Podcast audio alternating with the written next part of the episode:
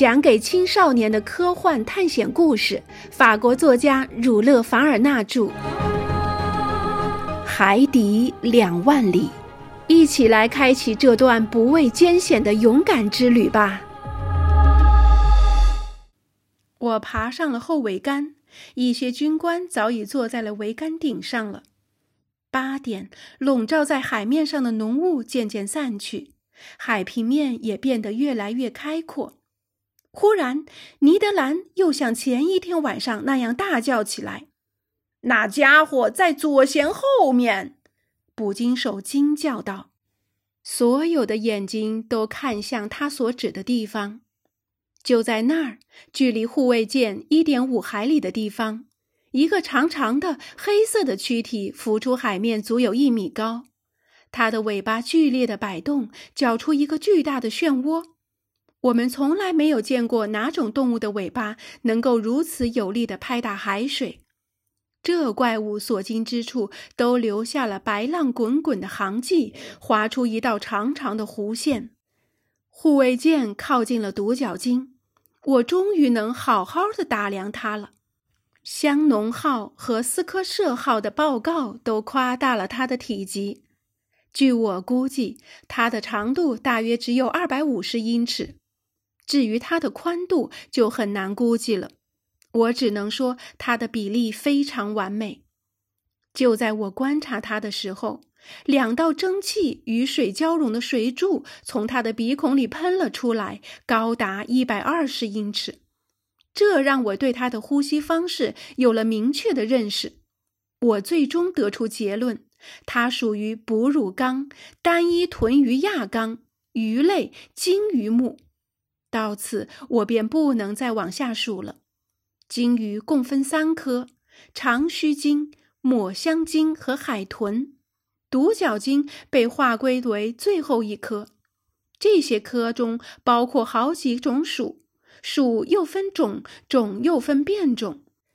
它应归入何变种、种、属、科等等，时下我还不是很清楚。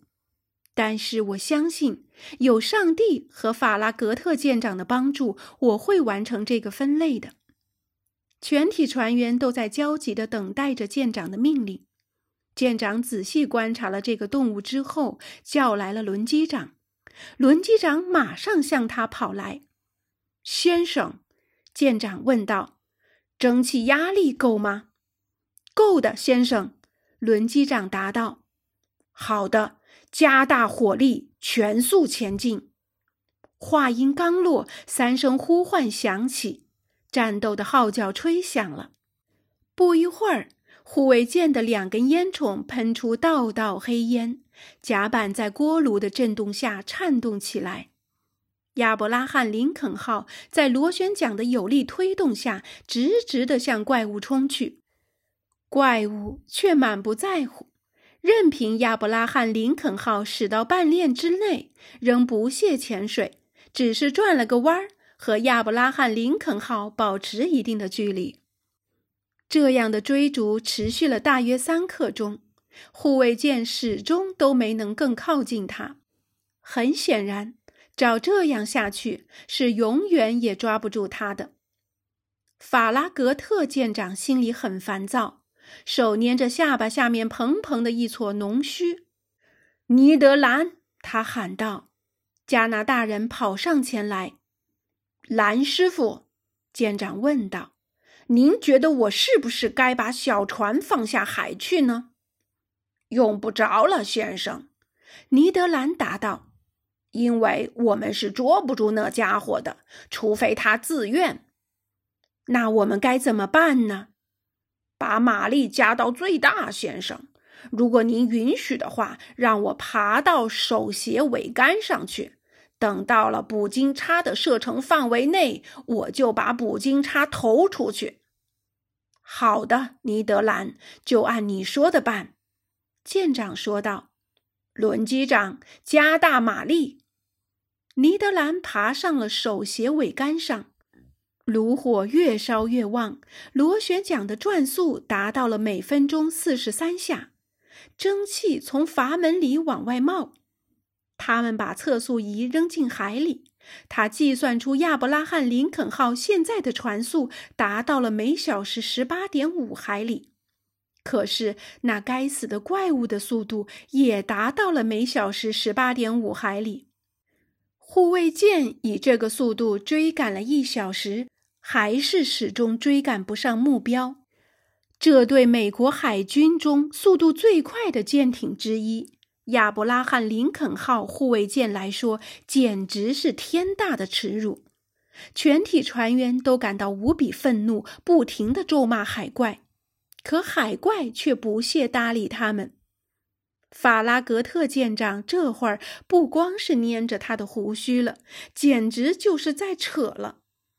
舰长又叫来了轮机长：“蒸汽压力已经加到最大了吗？”“是的，先生。”轮机长答道。“阀门载荷怎么样？”“六点五个大气压。”“那加到十个大气压。”这纯粹是一道美国式的命令。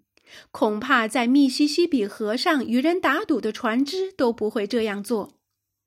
公赛伊，我对站在我身旁的忠实仆人说：“你觉得我们的船会爆炸吗？”悉听尊便，先生。”公赛伊答道。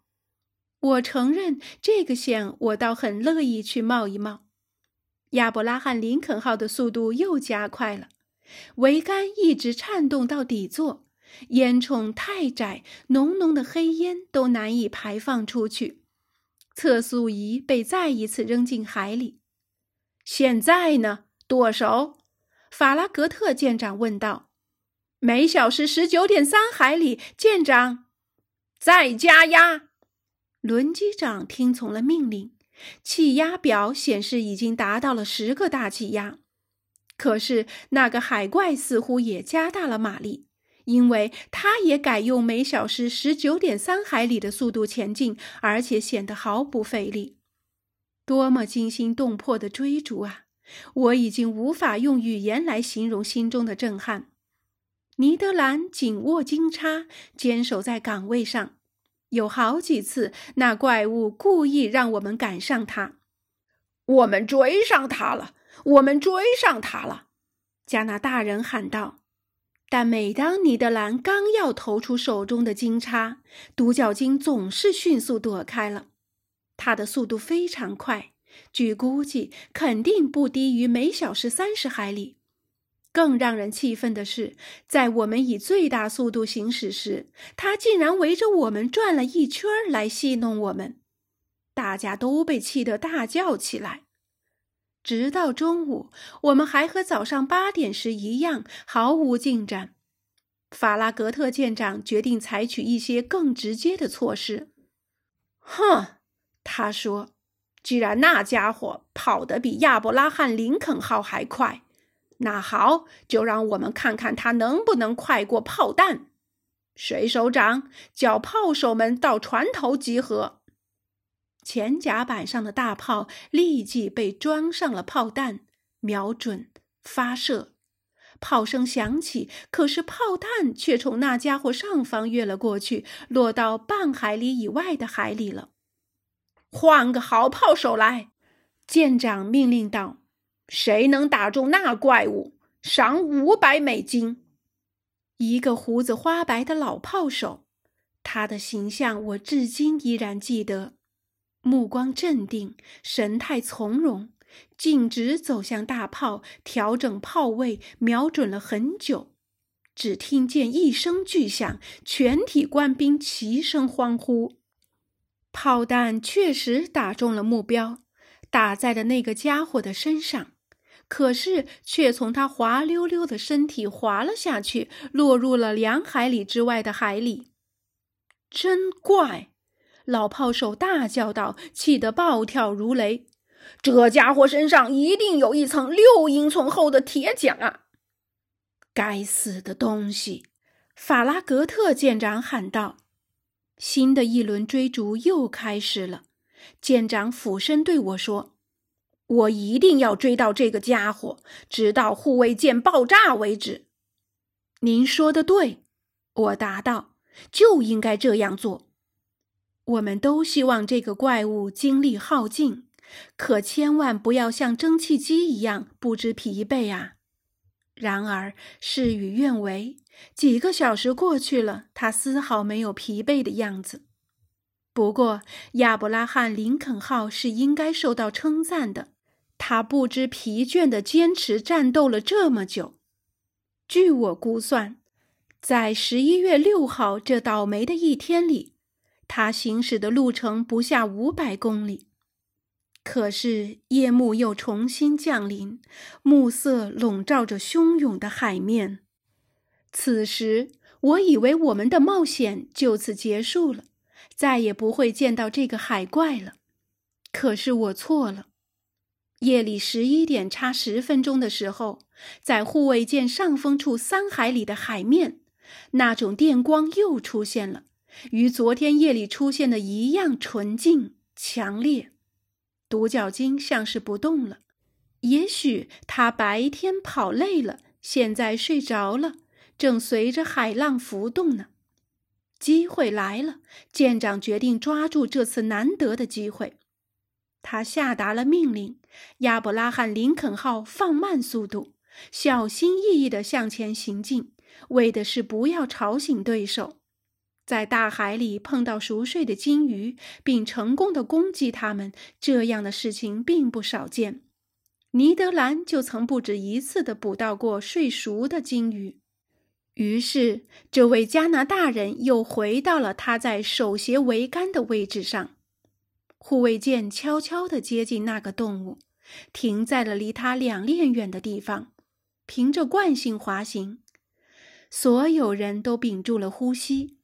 甲板上一片寂静，我们离炙热的光源不到一百英尺，亮光越来越强，我们连眼睛都睁不开。